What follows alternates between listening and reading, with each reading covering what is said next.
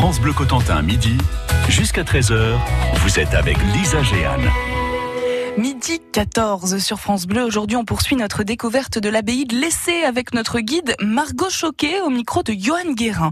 Une abbaye classée monument historique qui est l'une des plus anciennes de Normandie et qui a eu son importance à une certaine époque. On va s'intéresser maintenant à son apogée car l'abbaye de Lessé connut une période faste, pleine de richesses, ce qui lui a permis de rayonner au-delà de la Manche.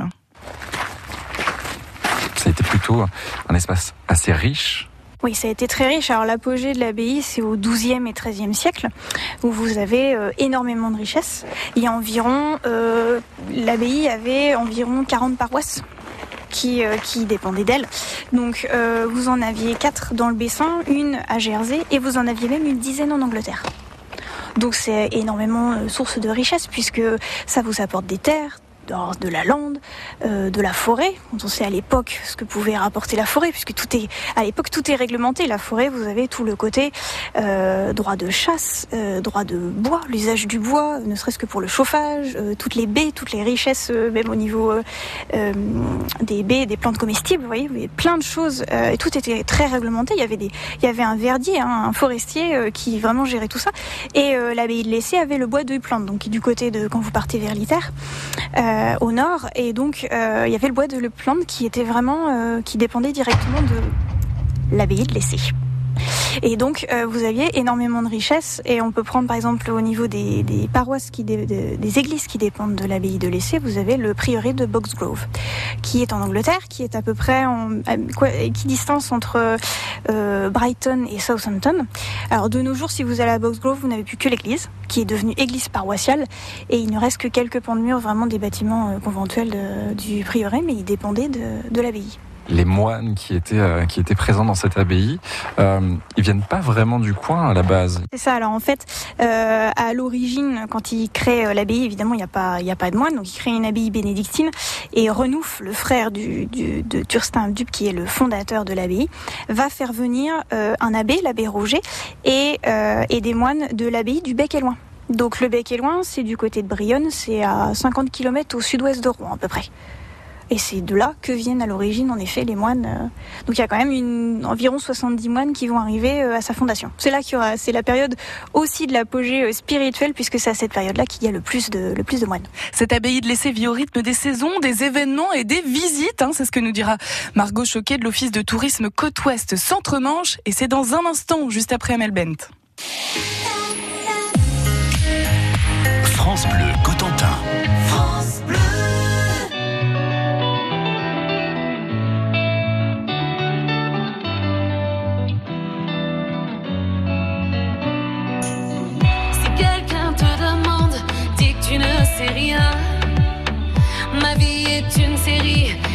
n'a pas de fin.